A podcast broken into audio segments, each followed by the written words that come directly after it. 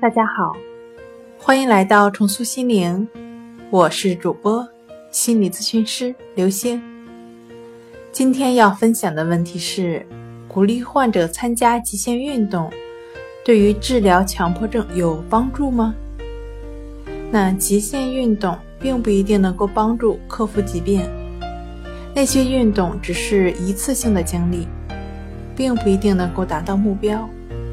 而强迫症的突破是需要系统化的调整和治疗的。